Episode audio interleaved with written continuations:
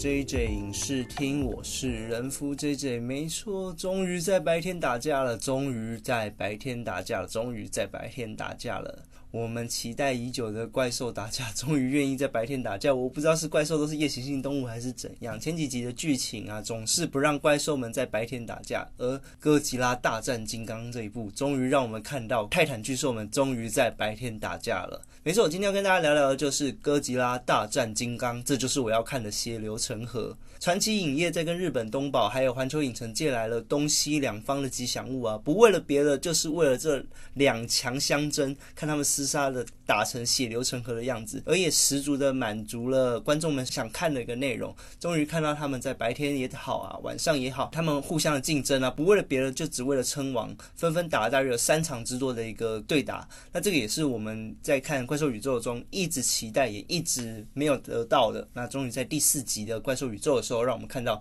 哥吉拉大战金刚，终于在白天。非常的清晰，非常的巨大感，甚至整个怪兽的分量都有出来。我们可以看到怪兽终于在城市中互相的摔跤，互相角力，很符合我们以往所熟知的东宝怪兽们互相竞争的一个画面。今天要跟大家聊聊，主要的话是讲《哥吉拉大战金刚》这部电影。但是《哥吉拉大战金刚》这部电影啊，其实内容是十分的简短，或者是说其实蛮好猜的。在进影厅之前的时候，我其实也跟朋友聊过，我猜从预告片里面内容大约可以猜到七八成剧情。结果进了影厅之后才发现，我。几乎是猜到了九成的剧情啊，虽然还是有一层没猜到，而且夹杂了许多的致敬跟彩蛋。还有我以为预期就是有好莱坞拍摄的金刚的比例啊，应该会高于哥吉拉许多，甚至会把金刚的强化的成分拉上许多，让哥吉拉弱化这些东西，竟然都让我预期以外了。所以对于哥吉拉大战金刚这一部电影，我还是保持着蛮正面的态度来看待它，而且也会给予它蛮高的一个评分的分数。那讲讲好了，童年的时候啊，其实我是看着哥吉拉的录影带长大的。大家童年的时候啊，也许家里都有第四台，还是看一些暴走兄弟啊、七龙珠 Z 等等的这种卡通啊。但是我们家其实从小就没有第四台啊。于是老爸总是在周末的时候会租很多的录影带回家来给我们家小孩看。那当然租最多的，我也不知道为什么，就是一堆的哥吉拉的录影带陪伴了我整个童年呐。其实我这样算一下，哥吉拉电影啊，不包含就是王菲的那些动画电影的话，也不包含好莱坞的库斯拉那部电影啊，总共是多达了二十九部的电影。但我小时候的时候，可能已经有十几部的电影了，我有点忘记小时候看的到底是哪一部剧情了。我没有把每一部剧情都非常的记得很清楚。这个喜欢看电影啊，喜欢注意电影细节的习惯，也应该会是在我大学之后才发生的事情。但是这二十几部的电影啊，其实小时候一直充斥了我的生活，所以对于哥吉拉，我一直有着。异常的执着跟一个非常喜欢的一个憧憬啊！那在国小的时候啊，好莱坞首次让哥吉拉这个日本的大怪兽登上了大荧幕。片名虽然也是叫做 Godzilla，但是其实啊，那故事里面有提到，原本是一个日本的船员喊的 Godzilla，就是哥吉拉的一个名字的时候，因为记者的一个口误而念成了 Godzilla。但是这个也因此在台湾翻译翻成了库斯拉，甚至跟日本的这些哥吉拉系列啊做出了一定的区隔。我们也知道啊，在好莱坞版的这个库斯拉，后来都被大家为。戏称就是只喜欢吃鱼的愚蠢蜥蜴而已。那哥吉拉到底是什么？哥吉拉其实有点算是日本的传说中怪兽了。那它的形象地位啊，是一个受到原子辐射而产生的一个恐龙，所以它跟这种库斯拉的一个吃鱼蜥蜴是完全不同的级别的。当然，在后续日本东宝自己也拍出了一些电影啊，在把哥吉拉跟库斯拉也作为区隔开来。库斯拉甚至在日本的后面电影直接叫吉拉，给它另外一个名字来做替代。当然，剧情里面也是被哥吉拉直接弄尾巴秒杀的戏份了。那还记得我在二零一九年的时候去日本东京的时候啊，刚好那一年遇到当年最强的台风，刚好没有遇到。本来要说要出发前的时候看到有一个很强的强台，非常完整的台风要直扑台湾啦。然后去日本的前一刻，我还很庆幸，哎，躲过了一劫。这时候我终于可以躲掉台湾的台风，而去日本好好享受我的五天的旅游。结果台风这样急转直扑东京，我只能跟大家道歉一下，抱歉我带塞那个。台风就直直跟着我一起去东京了。在台风即将抵达最强的第二天的时候啊，九成的店面几乎都没有营业。像我原本安排好的一些什么水獭咖啡馆啊，或者是要去吃的一些吃到饱的和牛啊等等都没有营业。我就只能跟着我老婆去新宿的街头晃晃，就这样默默的走到了东宝大楼。那我不知道大家熟不熟悉东宝大楼是怎样，在新宿的街头的时候，也就是歌舞伎町附近时，有一栋东宝大楼，在东宝大楼最上面的，它其实有。屹立不摇的，就是一个哥吉拉的一个头像跟一个手的一个姿势。当然，在平常营运的时候，好像哥吉拉会发光，或者是有一些声光效果的。但是，其实因为我刚才说的那天是台风天嘛，所以当天的哥吉拉其实就没有做任何的一个发光特效。但是，就在这种风雨交加的夜晚啊，风非常大，雨非常大的效果，我们站在旁边的唐吉诃德小小小的一个遮雨棚下面，就看到那个哥吉拉的身影，搭配的大风大雨。我觉得这才像是真正的哥吉拉。配上狂风暴雨的感觉，我整个鸡皮疙瘩感动到掉满地。从这些故事啊，可以大约知道，其实哥吉拉一直影响到我的生命中的一些部分，或者是我主动去想要接触到哥吉拉这一块。我非常喜欢哥吉拉这只怪兽，但是又对于一些真的很专业的怪兽迷，又没有达到那种程度。我就要简单跟大家聊聊一下。哥吉拉的历史好了，因为其实《哥吉拉大战金刚》这部电影能聊的剧情真的是非常有限。当然，我们最后的时候也会稍微聊一下呃电影的剧情的部分。大家讲到哥吉拉的历史啊，其实可以谈到了一九五四年，也就是六十六年前的时候，是由远古英二跟本多猪四郎所打造首部哥吉拉，就叫做哥吉拉。台湾翻译的叫做原子恐龙，其实翻译的非常的道地，因为它就是由呃原子弹所造成的一个恐龙上的一个变异。本片也被也被誉为是日本怪兽电影啊、特色电影、灾难电影跟反核电影中的杰作中的杰作。那在剧情之中有提到一个老人啊，遇到这个崛起的怪物时，他其实有提到他就是传说中的呃算破坏神，叫乌尔罗。那乌尔罗的日本的音译啦就是 Godzilla，所以直接翻译啦就叫做哥吉拉。那首部电影呢是一个黑白电影的方式所呈现的，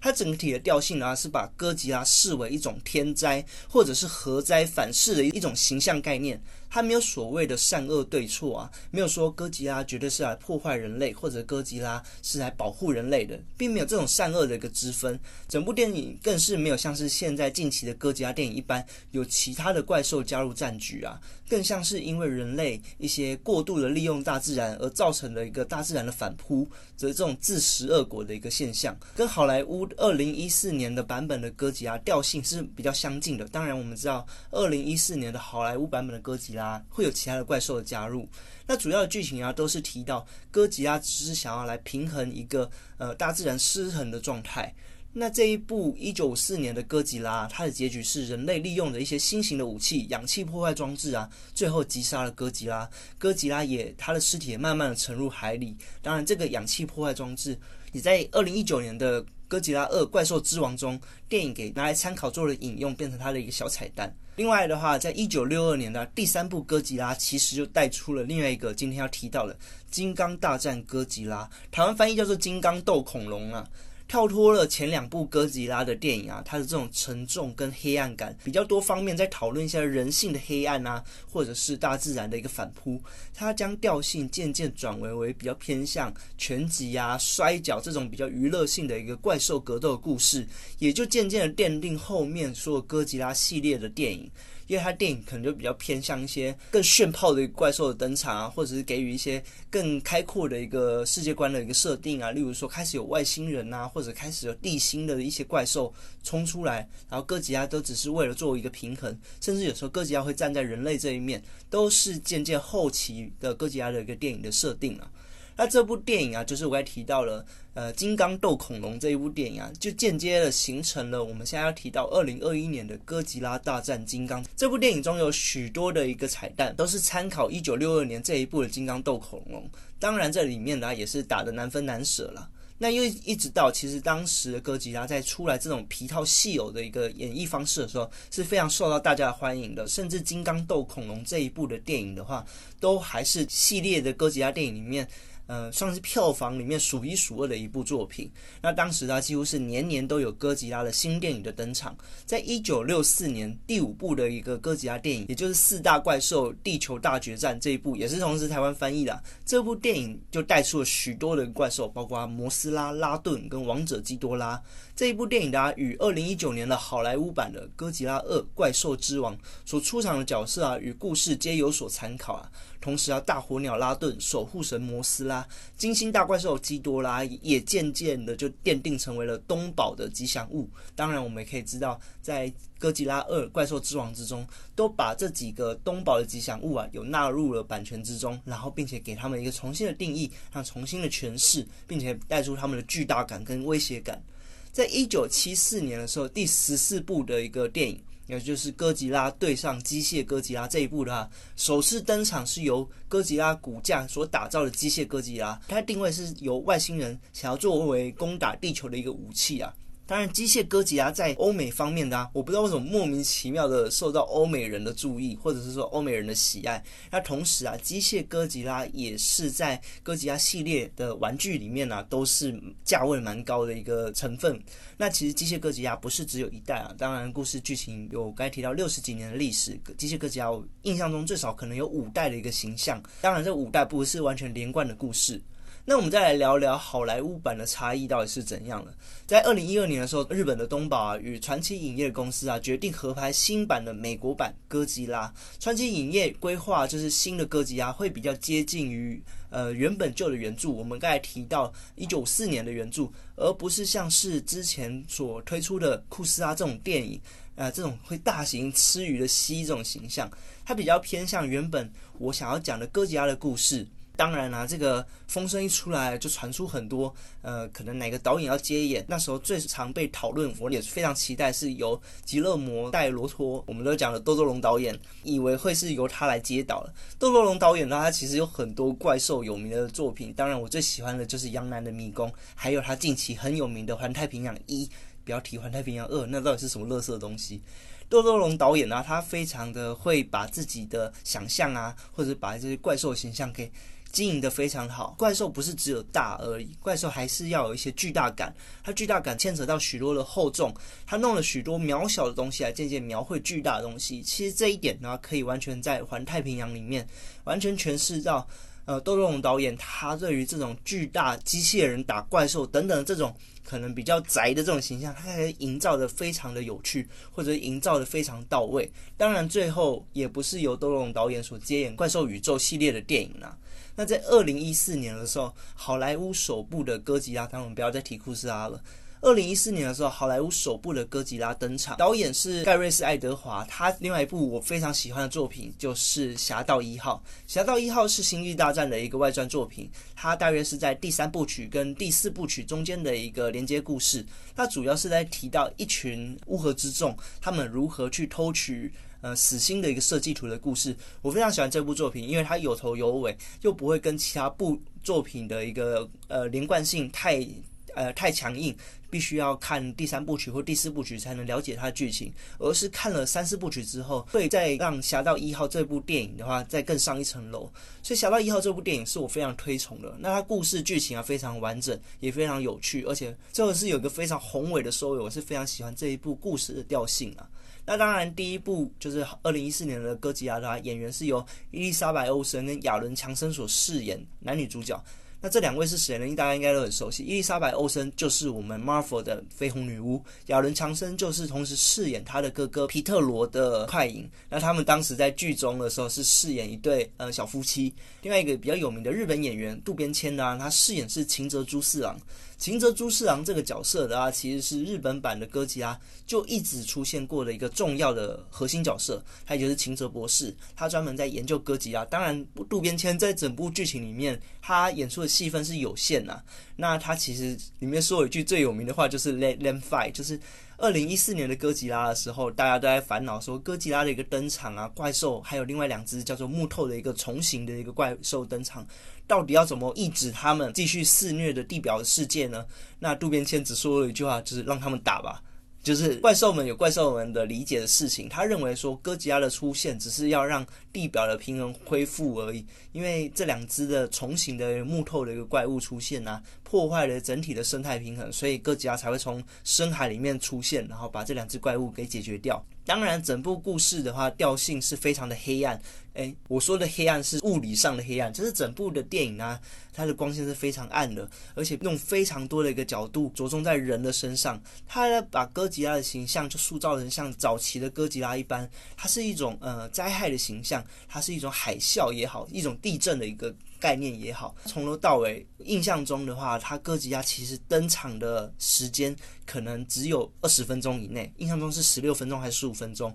所以整体来讲的话，哥吉拉电影跟旧版的哥吉拉电影很像，都是这种比较慢节奏，都在把哥吉拉营造成是一种威胁、一种恐怖的感觉。那它可以把它视为是一种地震。或者是一种台风，各种负面的影响。那人类只是这种渺小的一个形象。那渡边谦说一句非常有道理的话，就是这种地震啊、这种台风等等的，我们是无法控制的。我们只能做好自己的本分，然后让这些的地震啊等等的这些天灾消散就好了。它对我们人类有危险，但是它并不是因为呃想要来毁灭人人类而登场的一些形象。它就是一个天灾，它就是一个地球正常的一个变动而已。所以，二零一四年的哥吉拉的话，我是非常喜欢它跟旧版的哥吉拉所做的这种联动的感觉。但是，也许多人不喜欢这一部的原因，就是因为。我就是来看哥吉拉的嘛，整部电影快两个小时，你只给我看了十五分钟的哥吉拉，大家心中都是有一种不开心的一个天平的平衡呐。那主要的一个原因也是我刚才提到了，后来的二十几部的哥吉拉电影都是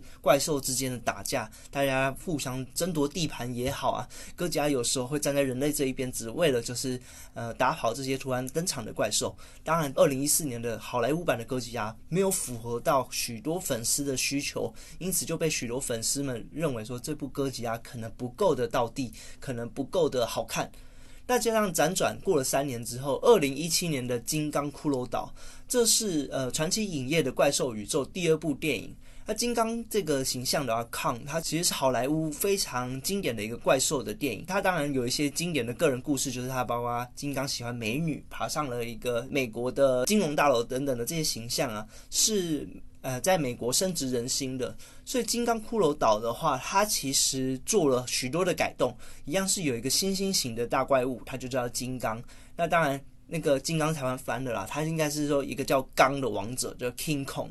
那在骷髅岛这边呢，它设定的是有一个地球上的某一个小角落，有点像百慕达三角洲。那在骷髅岛里面呢，就是有一些呃巨兽等等的，因此就是有一个君主组织的想要去了解当地的地形，然后想要了解里面的其中的一些各种资源，想要取出来做使用。当然，这一切都是其他人的阴谋，我们也不讲那么多啊。金刚骷髅岛主要的故事就是一群菜逼吧跑去金刚的岛上。然后意外的惹怒了金刚，然后最后跟金刚和平共处才离开那个岛的故事啊。虽然是这么简单的讲，那导演呢是由乔丹·罗伯兹所导的。那他其实跟第一部的各家电影的导演是不同人。那另外的话，他的作品其实不多啊。但是我现在非常期待他的下一部作品，虽然还没有说定档时间，但是他要导的下一部电影，也就是非常经典的日本电玩《潜龙谍影》，或者是早期的翻译《特工神谍》。这部故事的主角呢叫 Snake，他是一个呃算是科技间谍特务的故事啊。我非常喜欢这个系列的东西，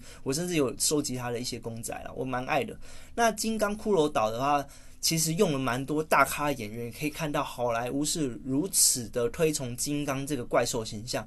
他的男主角是汤姆希德斯顿，也就是我们的邪神洛基。那女主角呢是布利拉森，也就是我们的惊奇队长。我有两个大咖 Marvel 的角色来扮演男女主角，这已经让整部故事添增了不少的色彩。但另外的话，由军方领导人就是三缪杰克森所饰演的，也就是神盾局长，完全 Marvel 的一个重磅级的人物登场了。所以《金刚骷髅岛》它基本上的演技方面啊，或者在剧情的铺陈方面，或者在怪兽打架方面，我觉得都是一部非常成功的电影。他会比较没有在讨论说太细的一些感情戏，也是蛮多在怪兽方面的一个部分。当然，喜欢看这种单纯的商业爽片的话，《金刚骷髅岛》是一个很棒的选择。而传奇影业作为主导啊，把原本版权在环球身上的金刚啊，谈了合作之后，交给了华纳，希望可以跟之前哥吉拉一起合拍成一个怪兽宇宙，也就慢慢那时候就传出了《金刚大战哥吉拉》。它会是一部未来的一个发展的趋势。就辗转又过了两年之后，到了二零一九年的《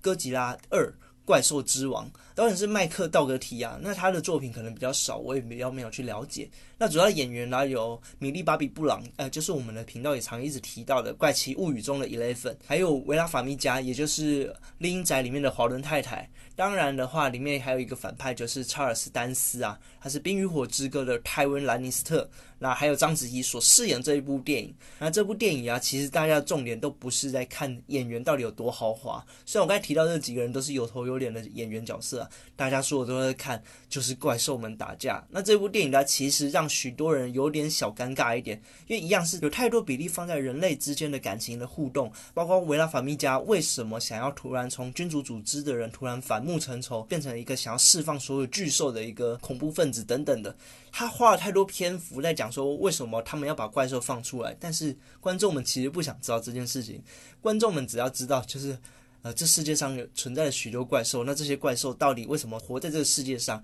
那怪兽之间的一个互动是怎样而已？那当然，这一部电影呢提到了怪兽之王，不外乎就是所有的泰坦巨兽都觉醒，并且在互相争夺王位的一个故事。这一部就加入了除了我们原本就知道的哥吉拉之外，还有我们的守护神摩斯拉，还有大火鸟拉顿，跟从金星来的大怪兽基多拉。当然，电影里面也完全的重现了它的一个东宝的设定。哥吉拉的一样是我们之前所熟知的那个哥吉拉，那摩斯拉也从蛋变成了毛毛虫状态，再从毛毛虫节俭变成了蝴蝶的状态。那拉顿啊从火山里的崛起，那基多拉拉其实是封印在南极的 X 怪兽，这些都是用了许多的一个东宝系列所设定的彩蛋。那里面也讲到基多拉并不属于地球上的任何一个生物，所以它是由外星生物过来的，这也符合原本东宝系列里面基多拉是来自金星的怪兽。等等的这些都是非常的有参考彩蛋，我相信也是因为之前旧版的库斯拉被骂翻，根本基本上就是只有一只巨型蜥蜴的形象，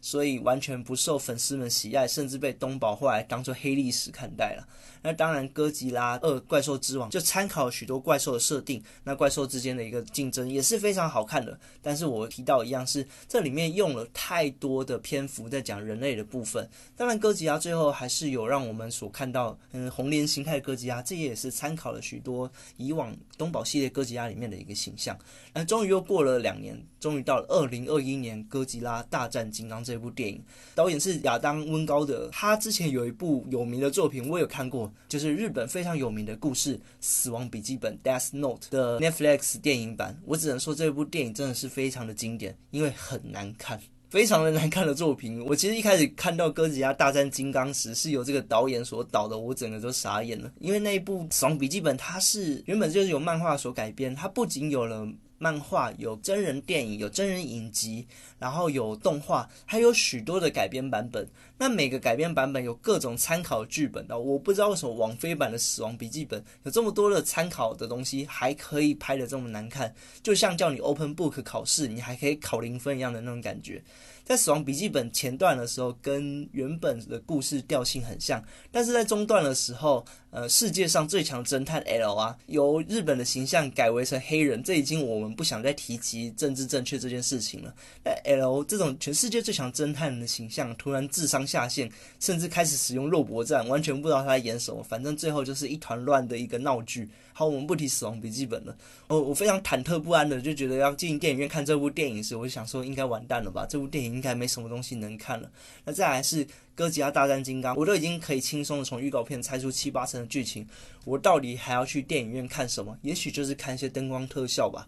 那当然，演员的话有之前的米莉·巴比·布朗，就是之前提到《怪奇物语》的 Eleven，他有延续到这一集的故事剧情。另外的话，刚才提到了一个秦泽博士的儿子，就是秦泽廉，是由小栗旬所饰演的，让我们知道秦泽家的故事有继续的延续下来。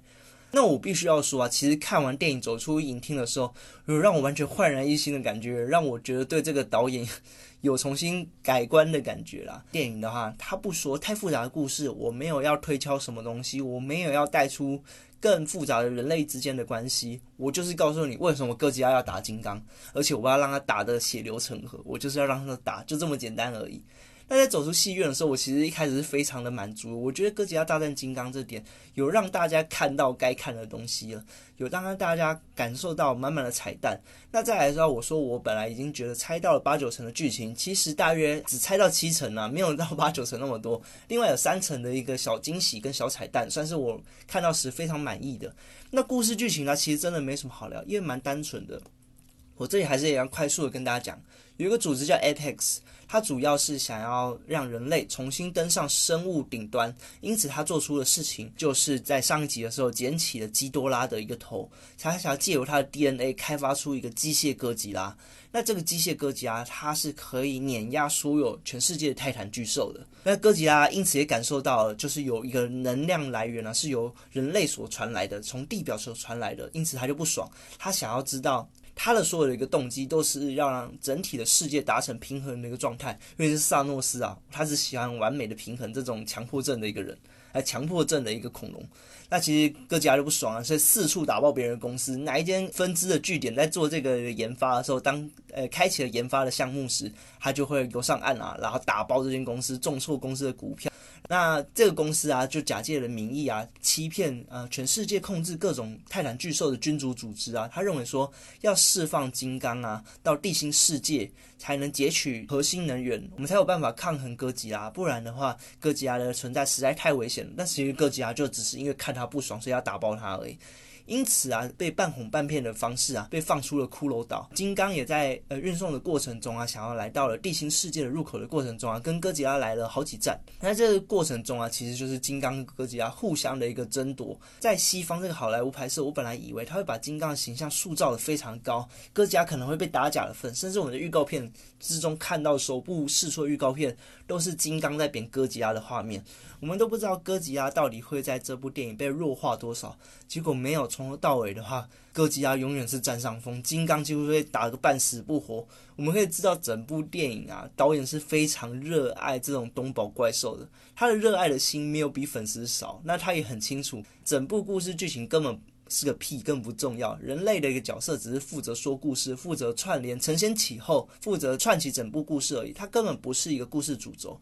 所以只是在由人类当旁白的方式，让哥吉拉跟金刚可以一个合理的战场对战而已。从海上打到香港啊，其实就是一直在互相的一个争斗的过程啊。就最后的话，金刚终于来到地底世界啊，那人类也间接的一个获得了地心的能源，在复设个能源的一个密码之后啊，可以让这个机械哥吉拉如期启动，而且并且可以长期的一个运作的方式啊。因此啊，金刚最后也在跟哥吉拉在香港这地方打得你死我活，也可以看到金刚几乎是脸被压在地板摩擦的那种感觉。那最后啊，哥吉拉复活，就想不到竟然是把两只巨兽都打得落花流水。原来啊，这一切就是前面刚才提到，其实一切都是个阴谋。Apex 终于复活了机械哥吉拉。那在机械哥吉拉复活的时候，我们看到了另外一个彩蛋，就是用基多拉的 DNA 所复活的机械哥吉拉，竟然在基多拉的 DNA 反噬之下，基多拉又间接的取回了控制权，变成了整个失控的机械哥吉拉。这时候我其实非常的一个期待，它其实是有点小小的一个彩蛋致敬。我等下后面也简单的讲几个这一集所出现的有趣的一个彩蛋。那当然最后的结局的话，就是哥吉拉跟金刚和好，他们发现原来彼此不是敌人。那他们有一个唯一的敌人就是机械哥吉拉部分。那最后一集的时候，哥吉拉竟然就像是参考《灌篮高手》的流川枫一般，来一个神传球给金刚，也就是我们把球传给了樱木，然后樱木。再用他的一个破坏斧啊，把机械哥吉拉给砍杀，最后反杀一波啊，这就是整体的故事剧情。其实非常单纯，但是是非常的爽快。那我刚才提到有几个彩蛋呢？其实这一部的话是参考非常多旧系列东宝电影的。那其中有许多彩蛋，包括在金刚啊运送到南极的方式啊，从一开始水运的，后来又变成可能由呃原本电影呢是用热气球运的，它可能变成用直升机运的等等的。那中间呢，也有金刚跟哥吉拉对打的过程中，有一个非常经典的就是金刚为哥吉拉吃素的画面。当然这一部的话，他没有喂他吃素啊，他是直接喂他吃斧头饼啊。另外的话，其实整部故事有提到，人类无法轻松进去地心世界，主要是因为地心有一个重力的扭转，那人类都会无法承受这个重力啊，只有泰坦巨兽可以，所以他有创造出一个载具。那这载具呢，其实也是一九八四年平成系列里面的第一部哥吉拉电影里面的 Super X 的一个人类的一个载具的一个外观啊。那这也是有做一个彩蛋的动作。刚才有提到的，就是机械哥吉拉暴走这件事情。其实，在东宝电影里面的时候，机械哥吉拉也有因为这种人造 DNA 的一个电脑暴走而变成自己失控的状态。那当然，最后结局都是被哥吉拉所拆掉了。那等等这些彩蛋啊，其实都非常致敬日本的电影，让我原本一开始预期说这一部会是一个好莱坞味非常重，然后把金刚推崇非常高，让哥吉拉要再重回智障蜥蜴的一部电影啊，其实让我有点扭转了一个情绪。它不仅呢非常的尊重原本日本的原著，那也让哥吉拉该有的高度、该有的定位。有维持，那金刚跟哥吉拉的互动的话，也不再是谁强谁弱，而是最后的一个合作反杀。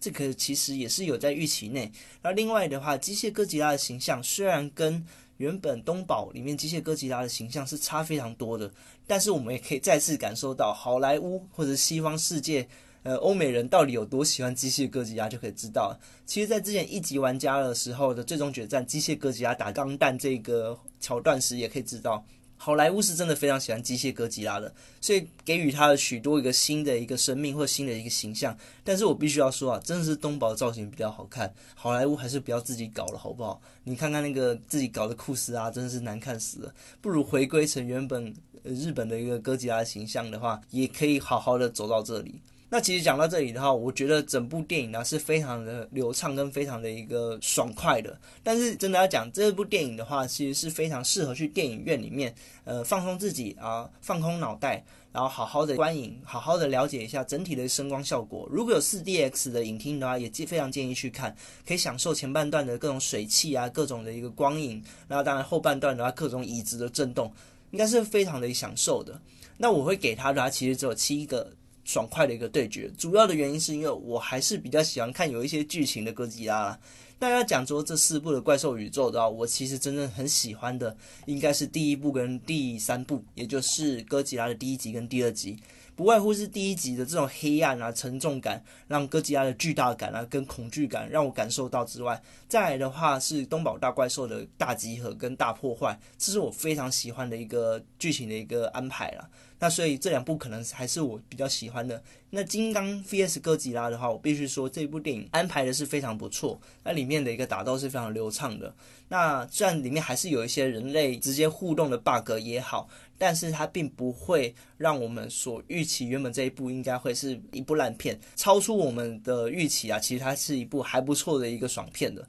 所以我会给它一个七分的一个分数。那最后的话，其实就是大家可能比较在意的一点，就是哥吉拉接下来的下一部续集会是什么呢？会有哪些怪物再次登场呢？这里可能要讲一些比较遗憾的事情啊。当初传奇影业在跟东宝签约的时候，只签了三集的约。那我们其实回头看看呢，就是从哥吉拉第一集、哥吉拉第二集，呃，怪兽之王跟现在的金刚 vs 哥吉拉的三集的合约其实已经到期了。如果现在的营运不错，需要续约的话，才可能会有后续东宝系列怪兽加入。那不然的话，传奇影业可能只能跟环球影业这里的金刚继续有延伸的故事。那目前的听说是，呃，怪兽宇宙目前没有下一步的一个进度了。目前没有小道消息说下一步可能会有哪些怪兽，或者是有没有跟东宝继续续约的动作。因此，呃，可以说哥吉拉的一个三部曲算是简单的告了一段落。当然，如果后面呢，东宝看到是有利可图，觉得后面可以继续投资的话，继续有签约的一个空间呢，也许我们可以看到更多有趣的东宝怪兽，可以再加入怪兽宇宙之中啊。那另外的话，同时就是怪兽宇宙啊，不仅仅是电影的一个作品。其实，在好莱坞这边的话，其实有很许多漫画商有出他的一个补完的一个前传故事，或者是每一部故事中间跟中间之间的外传故事啊。有兴趣的都可以去把它找来看看。那整体来讲呢，登场的怪兽会比预期的来的多。但是我必须说，整部故事里面啊，真的除了呃金刚也好，除了东宝出现自己的怪兽也好，其他所提到的怪物啊，只要是好莱坞原创的怪物。都蛮无聊的，所以我觉得好莱坞你们还是多花点钱继续去签合约吧。那今天的哥吉拉大战金刚的故事就到这里，那我们下次再聊啦，拜。